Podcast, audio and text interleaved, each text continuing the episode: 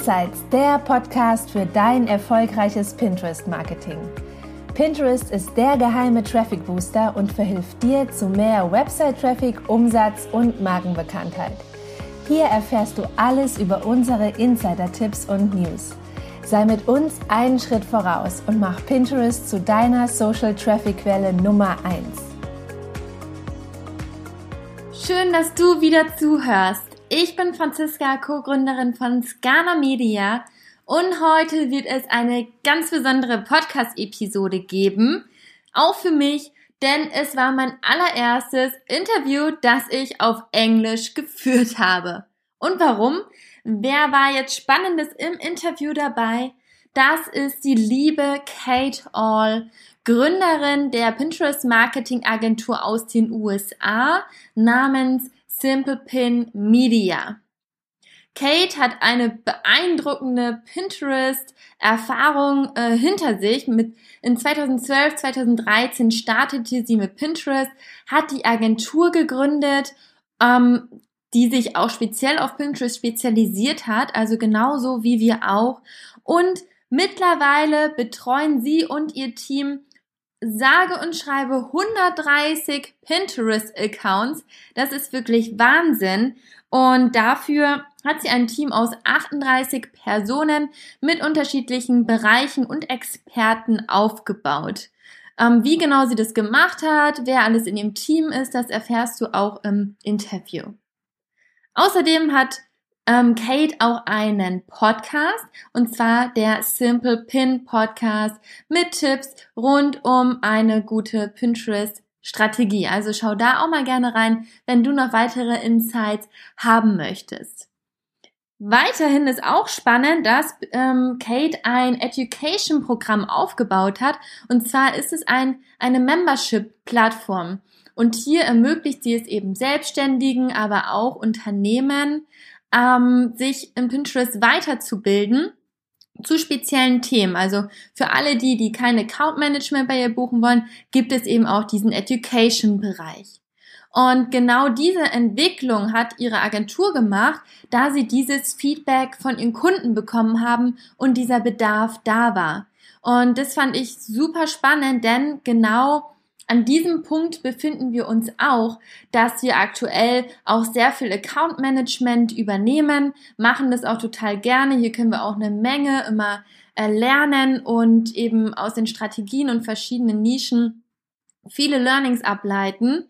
Äh, gleichzeitig merken wir auch, dass Unternehmen sich die Ressourcen intern aufbauen möchten, aber da fehlt oft eben das Pinterest Know-how, da es für viele eine doch noch ziemlich unsichtbare Plattform ist und es gar nicht so viel Wissen dazu auf dem Markt gibt. Und genau deshalb haben wir auch, Nathalie und ich, an einem Mentoring-Programm gearbeitet.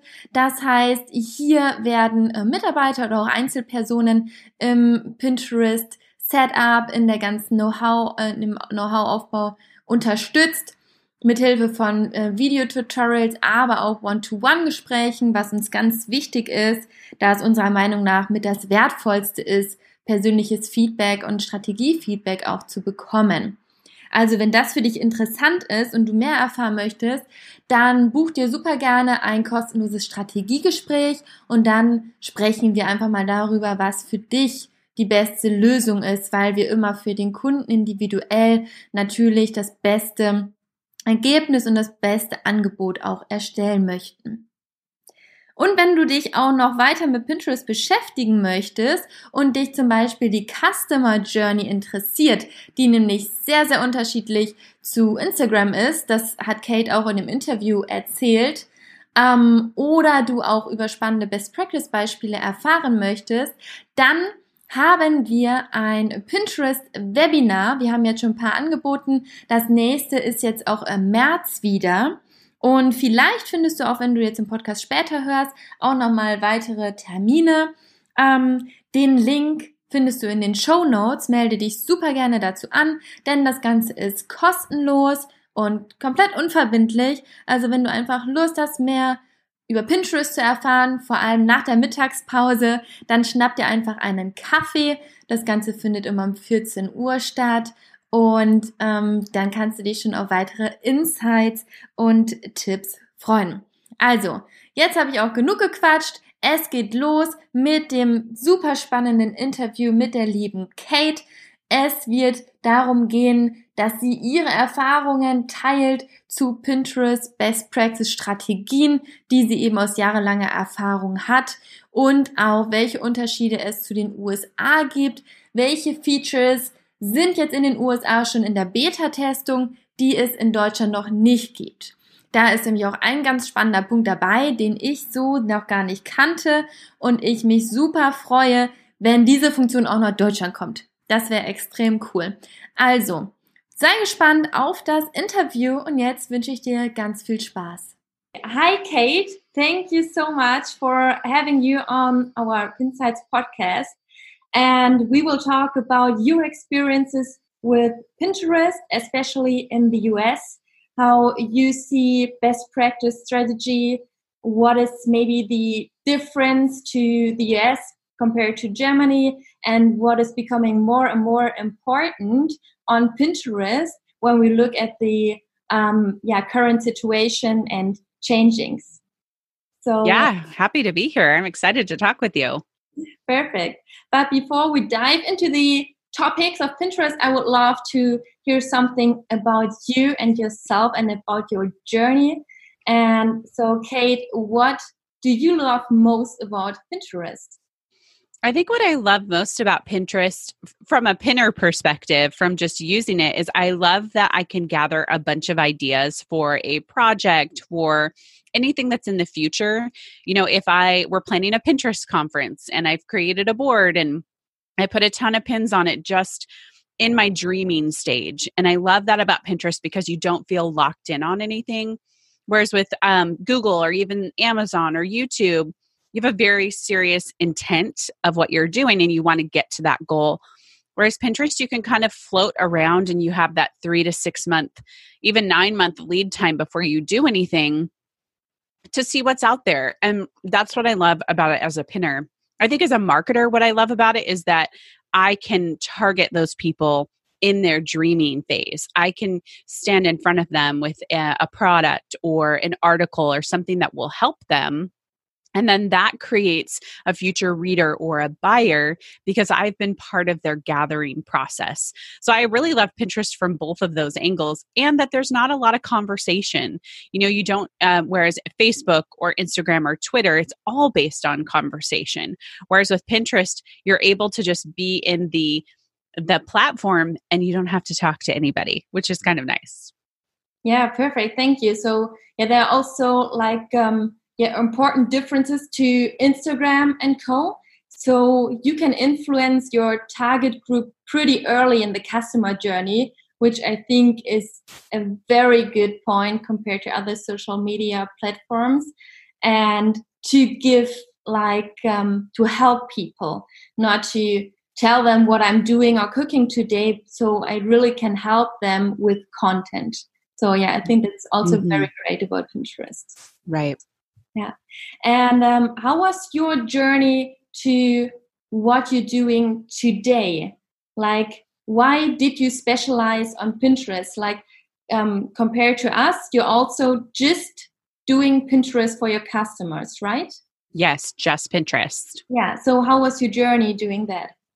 So it started out actually working um, on a blog in the uh, just being in the online world, also doing Facebook marketing. And that was 2012, 2013. And Facebook began to change to move towards ads. And so a lot of people who had gotten organic traffic from from Facebook were kind of freaking out and going, "Where am I going to get another source of traffic?" And at the time, I was already working on Pinterest. I had taken a course for the business that I was working for, and I decided at that point that, um, well, one, I needed a job. And so I needed something to do. And a friend suggested, why don't you try Pinterest management? And at the time, it was very foreign. There was not anybody doing it. And so I had to do a lot of research to see is this even feasible to do this for a client? So I got a couple beta clients and said, please tell me everything about this process and how it works.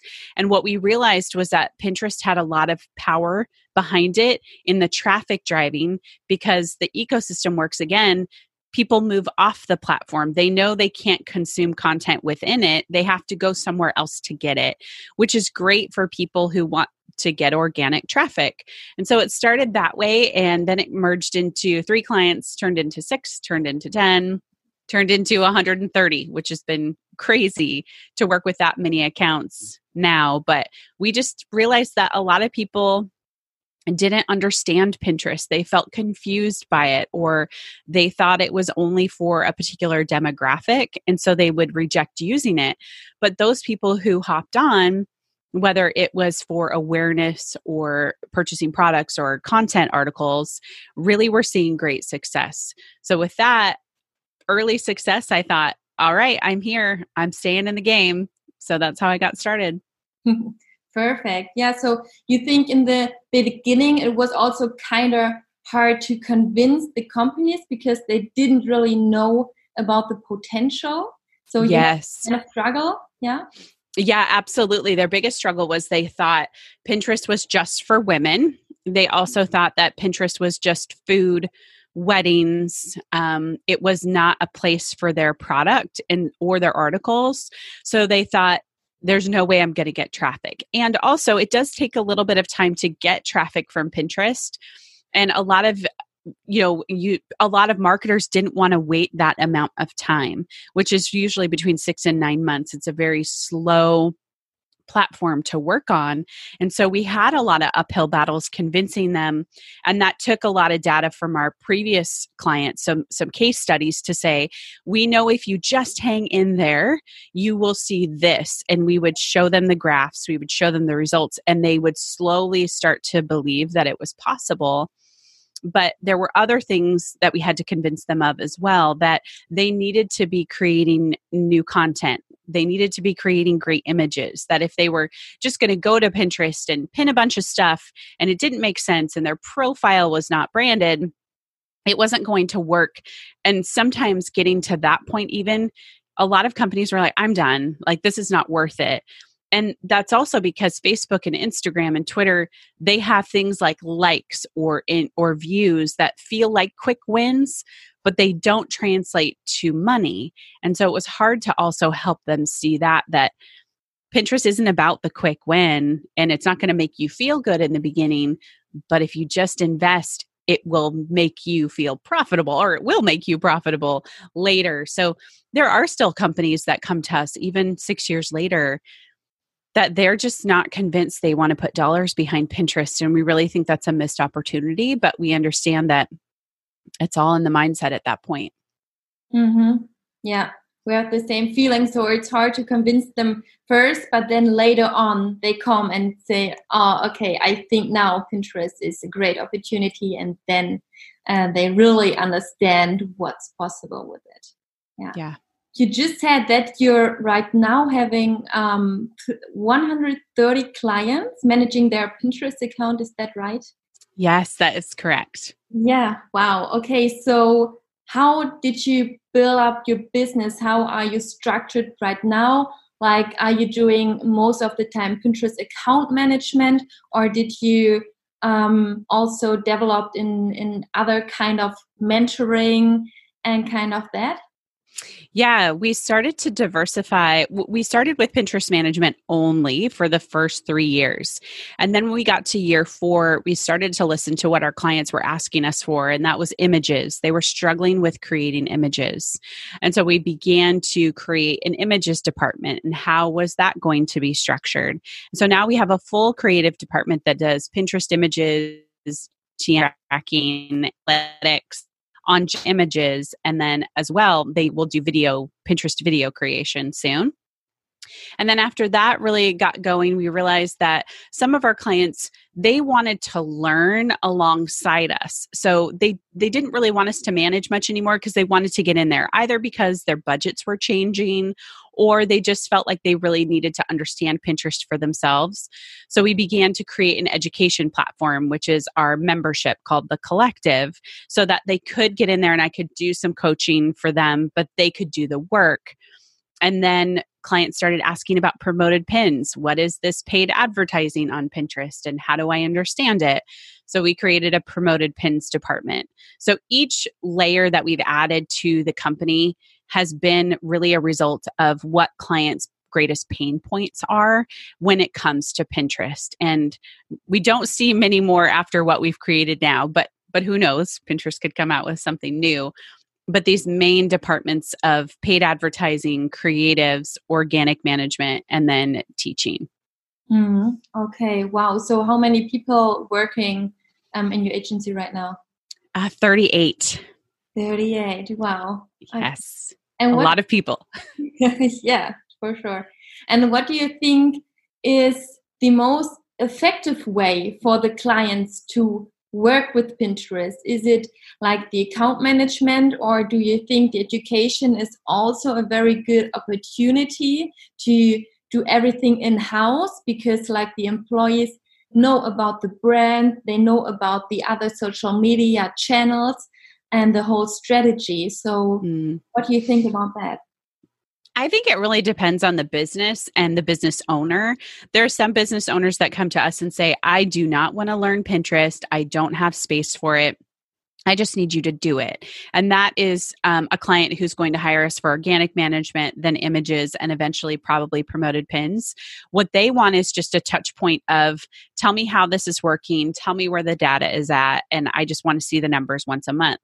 But then we have other people who, like you said, they might have an internal team they might have somebody who knows exactly what's happening and where it's you know all their things at their company they might go for the education piece the membership and the collective so they can come in learn a certain portion because the membership is broken down into units.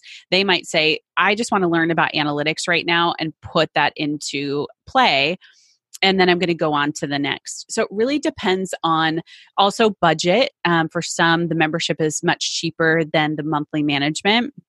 So it really depends on where the business owner is at, where they can allocate resources, and if they want somebody on their team to learn it. I think that's another element too that they might not want to use their team resources towards Pinterest and in some companies, you know, they're fairly big and they could pay us less money than they could a team member to do that. So we find that people come to us with a variety of reasons why they would use management over wanting to learn it themselves. Mm, perfect. Yeah. And then you have the diversity. Um, so you can just see, okay, what's now best for your client. And mm-hmm. I think um, most people also don't understand the importance of Pinterest, so they don't really get new resources for Pinterest in house. So I think it's also a good opportunity to just outsource the account management and once you see it's very successful then to build up internal resources Yes, absolutely. And to be very wise about the person that you're choosing mm-hmm. to manage that. I know that you can get very inexpensive people on Fiverr or um, an overseas virtual assistant, but it's really important to um, have an interview with that person to vet them to see do they know enough about Pinterest? Are they knowledgeable in this space? And it's what we find too is that there are social media experts that manage all the platforms, but you can only go so deep when you're doing so many which is why specializing in you know like we do and just pinterest allows us to really keep up to date with everything that's happening go deeper and look at the data without being distracted by instagram or facebook mm-hmm. yeah that's a good point. and do you use for your company Pinterest, Pinterest as well? For example, building up your newsletter list. So is it also important for yourself? Definitely. My number one goal for using Pinterest for Simple Pin Media is to build my email list mm-hmm. and to as many people to the site awareness and to help them know we have the tools to help them solve the problem. And it's been from the beginning, from day one when I started the company, the first thing I opened was a Pinterest account because I knew it was going to be important long term to get that search traffic over time. Yeah. And can you say how much the, um, um, how many newsletter um, signups are from Pinterest?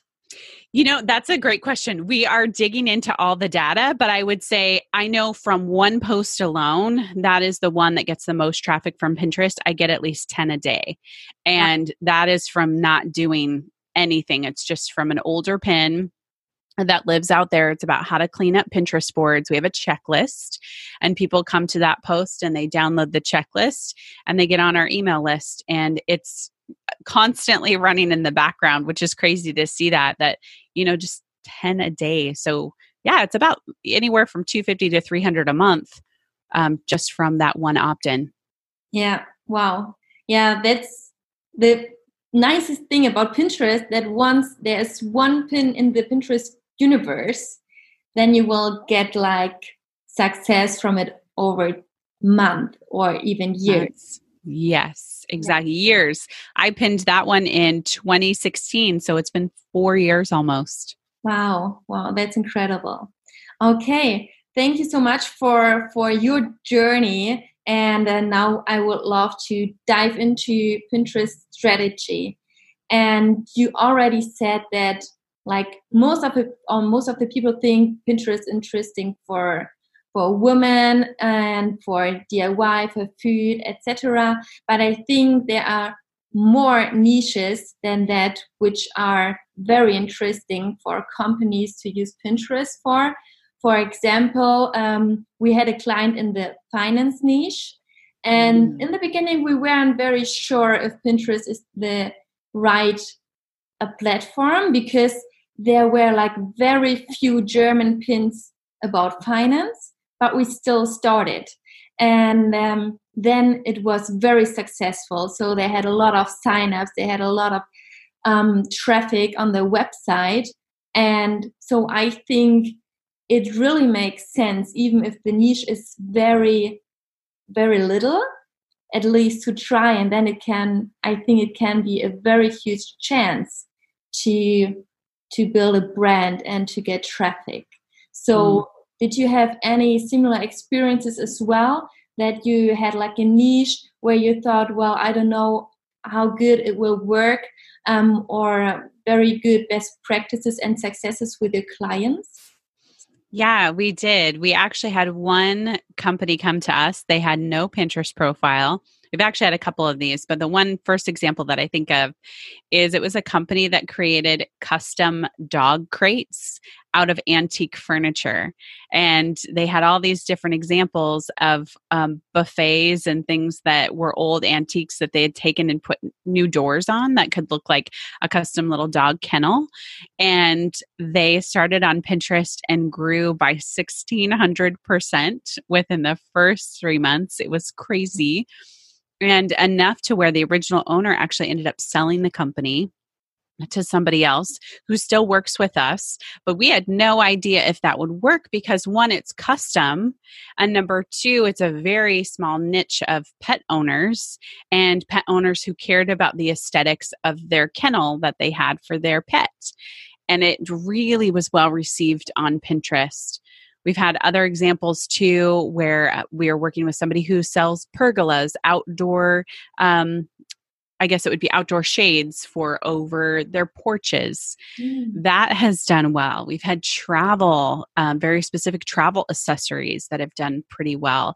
And finance for sure. I think a lot of those ones that we don't think about, we have to remember that people are searching for particular topics. They're searching for things because they want to see a picture of something or they want to um, know what something's going to look like. So that's especially important, especially if you're um, writing articles or you're showing what the product will look like. So if people sell products, even if they don't think it will work on Pinterest, you might be surprised. Somebody might already be searching for it. Mm-hmm. Yeah, wow, it was so interesting what you can Pinterest use for. So, um, what do you think? Which goals can can you achieve with Pinterest? So, it's a traffic, newsletters, signups. Maybe is there something else? What you think Pinterest is very good for? I think the other thing it's good for is selling your products. So, product sales, if they can come to your site and buy the product right away, and making sure that buying journey is very smooth and easy. It's not bumpy. I would also sell not just selling physical products, but digital products as well. That's another one. And then services. If you provide a service that somebody could purchase online, um, whether it's coaching or it's helping with a certain thing or tutorials or whatever, I think that's also another way that um, you can get exposure from Pinterest and awareness too. Mm-hmm. Okay. So, what do you think is a very important base to have before starting with Pinterest? Because I can I can't just pin whatever I think it's interesting. You need something. So, mm-hmm. what is important to have before you start? I would say number one, it's your Pinterest profile. It's the place where people can go to find your content, where if they're searching for it, it mm-hmm. will populate in their search feeds. So, having a Pinterest page, a Pinterest profile that talks all about what you do, that is, first of all, it has the right keywords because keywords are what make the search ecosystem work on Pinterest. And then number two, you have a Pinterest image. This is usually a big hurdle for people because they feel like they've been creating images for Facebook or Instagram, and it feels like they have to create another image because Pinterest uses a two to three, a vertical image, which is different than everywhere else. But those foundational elements of having a Pinterest profile, knowing the keywords that people might search to find your content or profile, and then having pinnable images. If you don't have pinnable images, which I would say might be the number one important thing that you want to focus on, then people won't engage with your content when they are searching or when they're just browsing. They'll just scroll on by because they don't know what your pin is about, or maybe it's not so pleasing to the eye. Mm-hmm. Yeah, very important. And um, what do you think is important to have, like, also on the website? Like, if I do have a service, can I just link to a landing page or just to my service? Or can I do something else? Like, is a blog actually the most important thing in that case? Yeah, we have found actually if you link to the landing page, it's harder to get people to purchase or convert to the service or to sign up for it because it feels very abrupt because we have to remember pinners are in that space of just gathering information. So a blog post is definitely been a better way to warm them up. In my example if i was to send the how to clean up pinterest boards people just straight to the checklist they wouldn't be able to see the blog post which kind of walks them through the initial part of what to do in a cleanup. So they're warmed up and therefore they're so warmed up they want to sign up for the checklist. That's really the same when it comes to services. Products have a little bit better because people tend to they want to see the product and they want to know where they can buy the product. I would say for product sellers, it is good to have a little bit of a, a blogging content creation system because that will warm people up to who you are, what you sell, especially if you have a higher ticket item people aren't ready to drop you know money a large amount of money right away they might be more willing to spend something on something that's less than a hundred but who knows with that you know you just never know what people are ready to do but i would definitely agree um, with what you said you want more of a blog kind of a content a content marketing strategy than just sending people straight to landing pages mm-hmm. and in e-commerce um, like a lot of e-commerce stores they also have a blog do you think it also makes sense to link directly to the shop or how should be the strategy in that um, kind of niche yeah, I think that you want to link, you actually want to try both for a while, especially in the beginning. With some of our product sellers, we link directly to the product or we link to the category page. So if there's multiple colors of your product, if you sell sandals, for example, and you have four different colors, it's okay for you to link directly to the sandal category page instead of just a singular sandal. So there's a lot you can do with that, especially as you create new Pinterest images but we do also suggest that Um, a lot of our product sellers have a blog portion to their site. So everything's still there. I can find the blog, I can find the products. So you definitely want to link to some of your blog posts that talk about your products too, as well. If people, I haven't seen too many cases where people have the shop and the blog on two separate sites. They're usually very they're cohesive together. So I would say in the beginning link to product listings, category listings, and then to the blog, which is, increases your ability to spread out the pins on Pinterest and not just one place. Mm-hmm. Okay. So, and if I build up my Pinterest account and then I want to start pinning, what do you think now is very important for this strategy? I mean, a lot of people ask, how many pins a day do I need to pin? How many keywords, how long should be the um, pin description, um, can I pin with Tailwind or is it better to also pin manually in Pinterest? Mm. So um, I think you heard about that stuff as well. So what is your experience? Is it is there like one best practice strategy or is it very different from customer to customer? I mean, you have 130 clients. So can you see there a big difference? Yes, definitely. It has been, it's very unique based on the account, based on the search volume, the interest of the product or the content. We have some people who are food bloggers. So they're creating a lot of content, five or so per week and then they go back several years. For them, we would suggest more pins per day simply because they're trying to optimize for seasonal recipes, for evergreen re- content recipes, things that you can make all year long. So for them, we might know, go up to 30 pins a day, and we're not repeating pins for a while because they have thousands of pieces of content. Whereas somebody who is newer on Pinterest, they don't have any many many pinnable images. Maybe they're going to a shop, they're still trying to create their blog content for them we might drop down anywhere between uh, 5 and 10 so there'll be less because we don't want to spam the user with the same pin over and over and over again so it all depends on how much content, how many pinnable images you have to work with. And then we do recommend Tailwind. We are not really, um, we don't see any difference between manual pinning or using Tailwind. What we like about Tailwind is that it increases our productivity and even the person, the marketer's productivity because you are scheduling out, you're dripping out pins onto Pinterest very strategically instead of having to remember to get on your phone or get on your computer every day and pin to Pinterest. So, for that reason alone, and not having to think about it every single day, we love the efficiency and the productivity that you can get with Tailwind. And then, when it comes to keywords, that's a really important thing you want to think about for what is your ideal user searching to find your content. And this can be a variety of keywords, also dependent on the product or the content.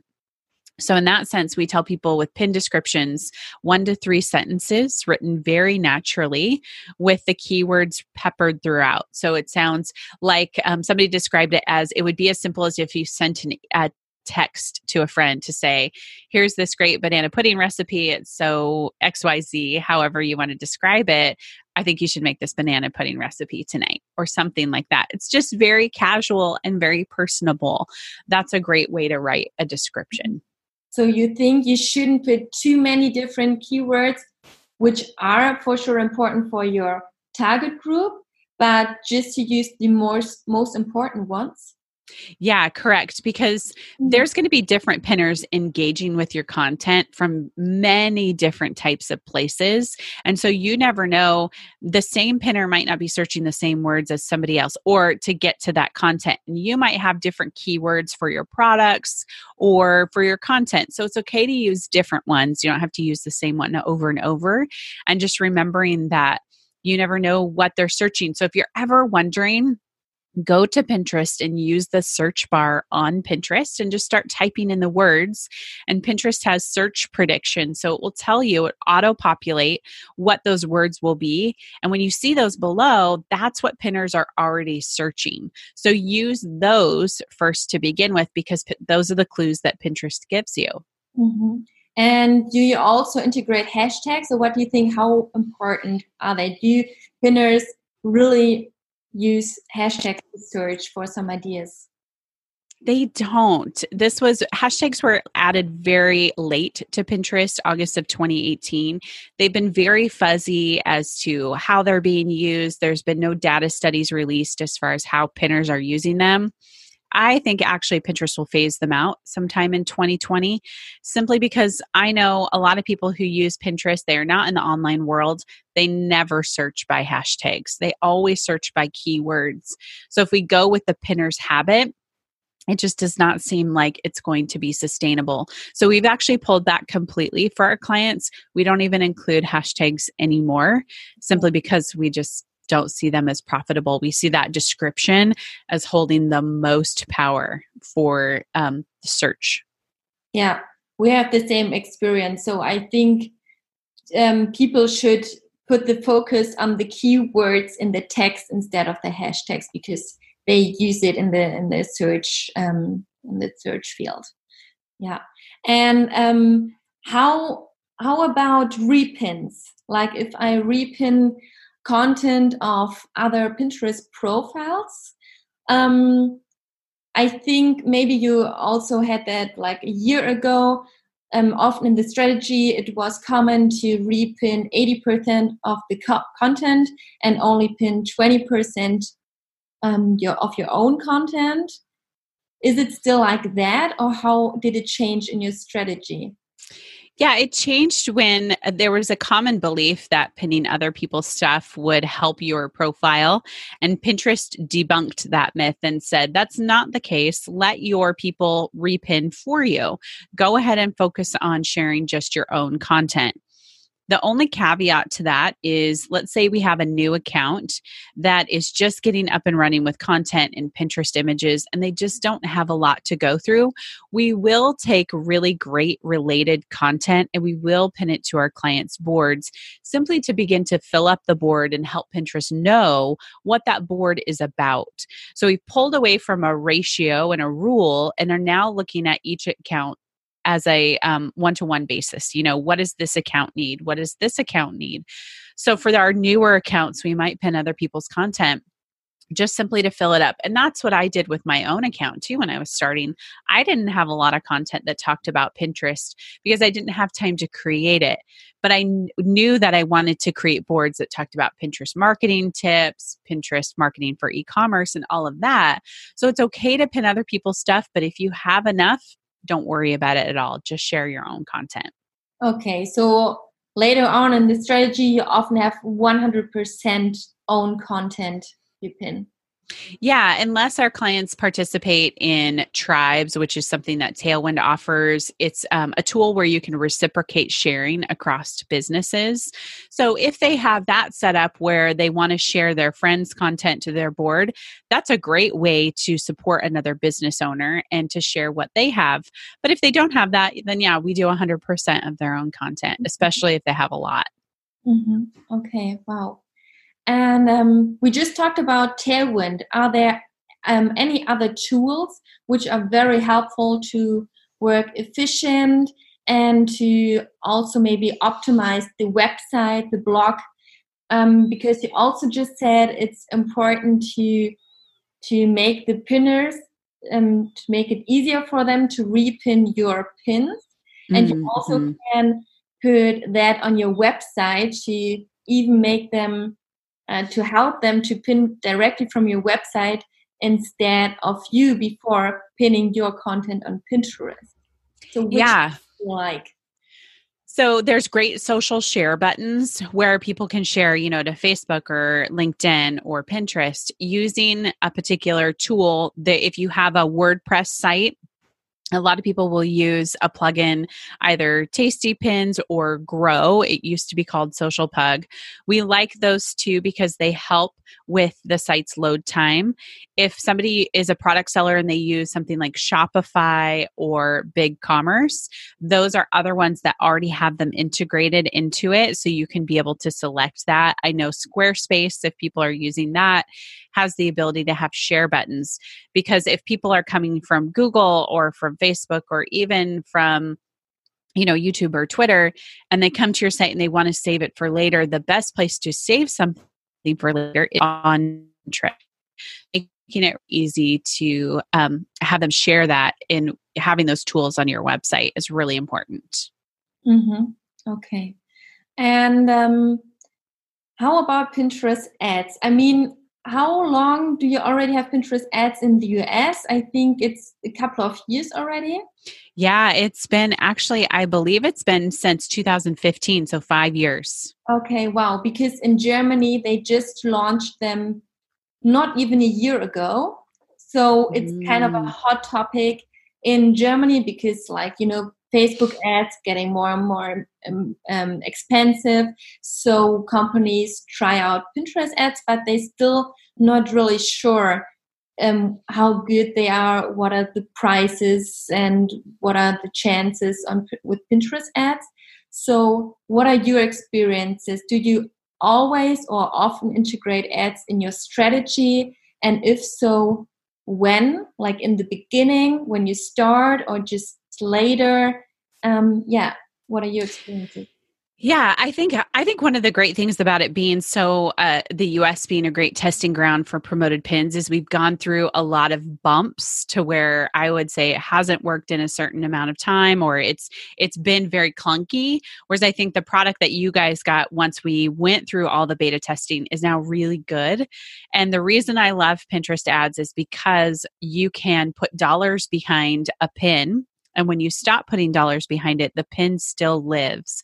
Whereas when you run a Facebook ad or an Instagram ad, you literally have to turn it on and off. And people will only see it when you're spending money and that's what i love about pinterest ads is they have the potential to get a boost get into search get into the home feeds of people and then still bring you organic traffic over time the prices are a little bit different.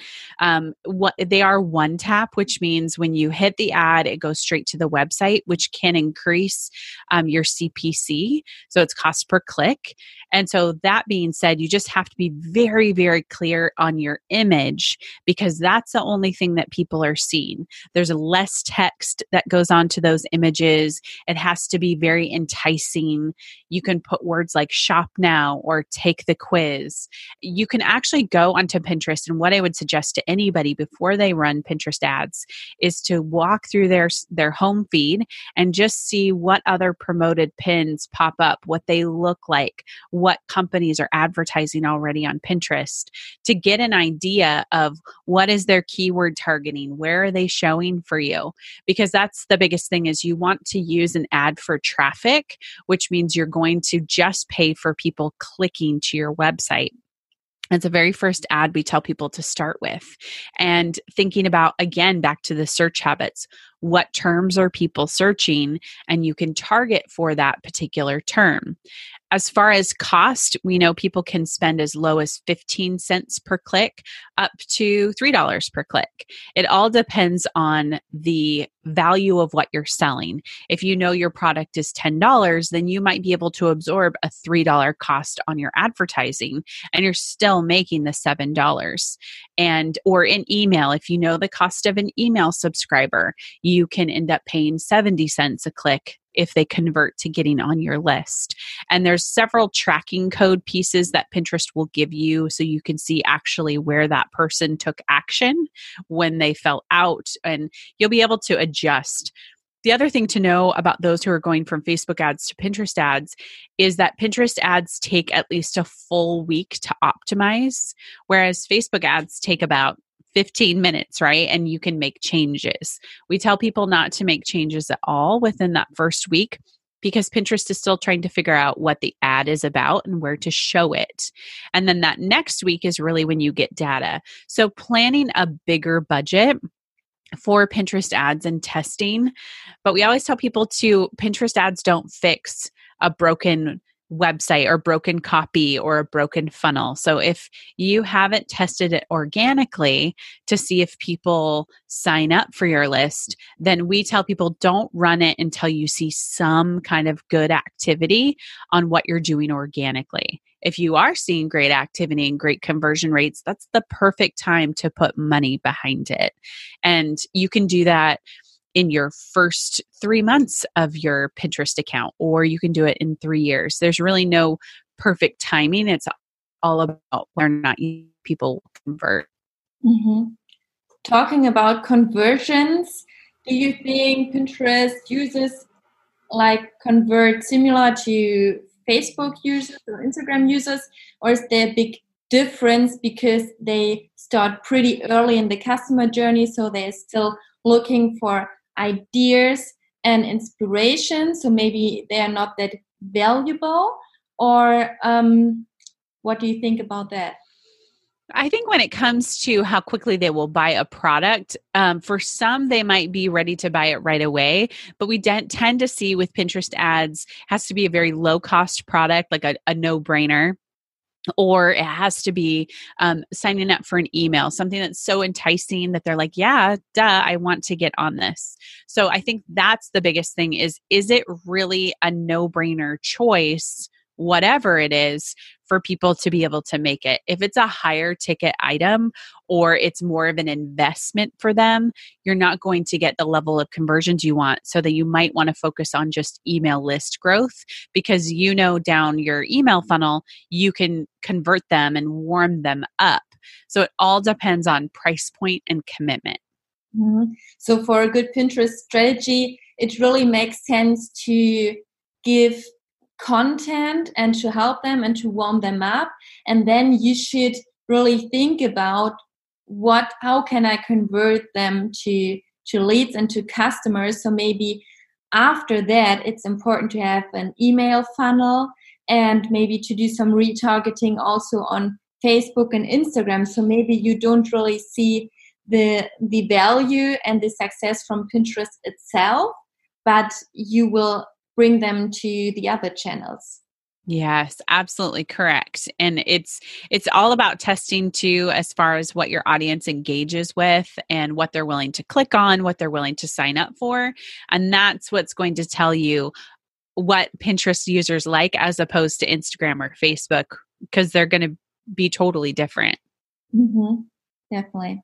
Okay. Um Pinterest future. I mean, I don't know how exactly uh, how exactly it looks um, in the US right now, but in Germany there's a lot of changes. I mean, they have the ads which are new, and um, they want to focus on shopping for 220. The story pins are new. So, which uh, features are new in the US, and what do you think is becoming more and more important for Pinterest strategies in 220? Great question. One of the new things that we've just received is a product called Trends. And this is um, where you can look up what are the trends on Pinterest. This is just available in the US right now. It's in beta.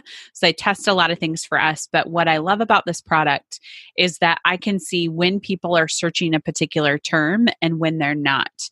So this not only helps you with your content strategy, but it also helps you with your promoted pin strategy and your organic pinning strategy. So that if you you are you sell a product or even a digital product that you is around meal planning you can say then that people are going to search for this particular topic heavily in January, but not so much in November. So then you would want to put dollars behind your advertising in January or create the content then or the products as opposed to November. This is the very first product and tool we've seen that Pinterest has given us to we can to where we can see on a timeline what people are searching. It'll be super helpful. I hope that they take this trends tool and as they release it to other countries, we can see the trends and the search terms based on what that country is searching. Because it's not always going to be, um, there might be people in Germany that have a US audience or a North American audience, but there might be some that don't. They have just strictly a German audience.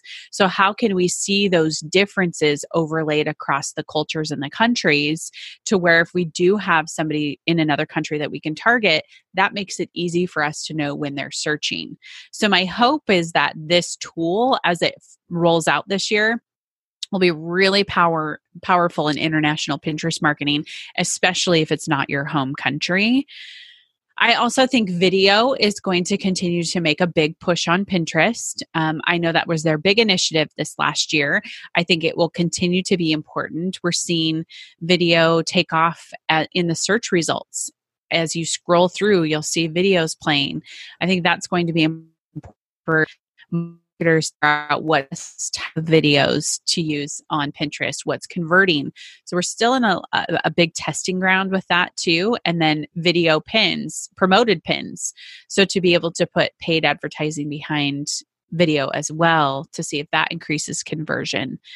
And I would say just more and more doubling down on the search and discovery, and Pinterest continuing to get really good at serving up the right type of content for the pinner so we can have this really great experience as a pinner and not get served up the same content or um, not fresh content. That's a big push for Pinterest lately too. Is they said they they want fresh content. They want new stuff coming onto the platform simply because when a pinner is pinning on Pinterest, they're staying within Pinterest and they're they're repinning a lot.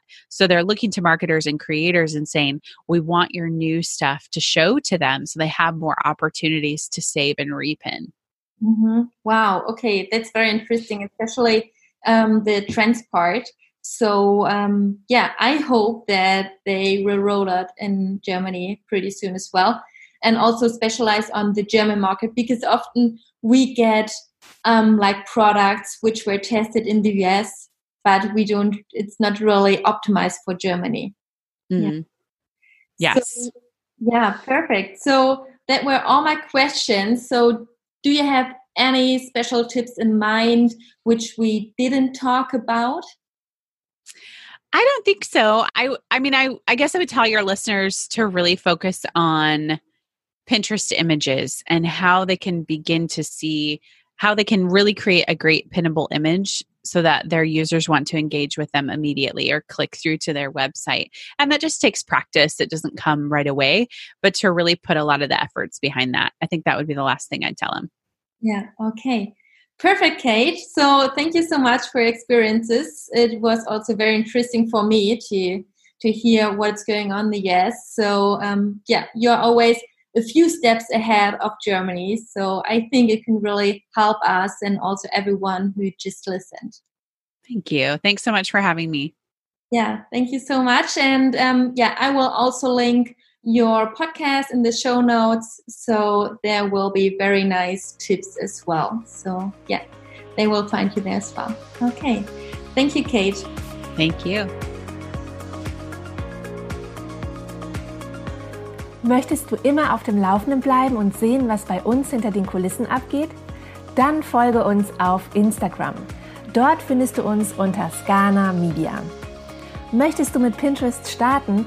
bist dir aber noch unsicher, ob das die geeignete Plattform für deine Branche ist, dann vereinbare jetzt einen Termin zum kostenlosen und unverbindlichen Strategiegespräch mit uns.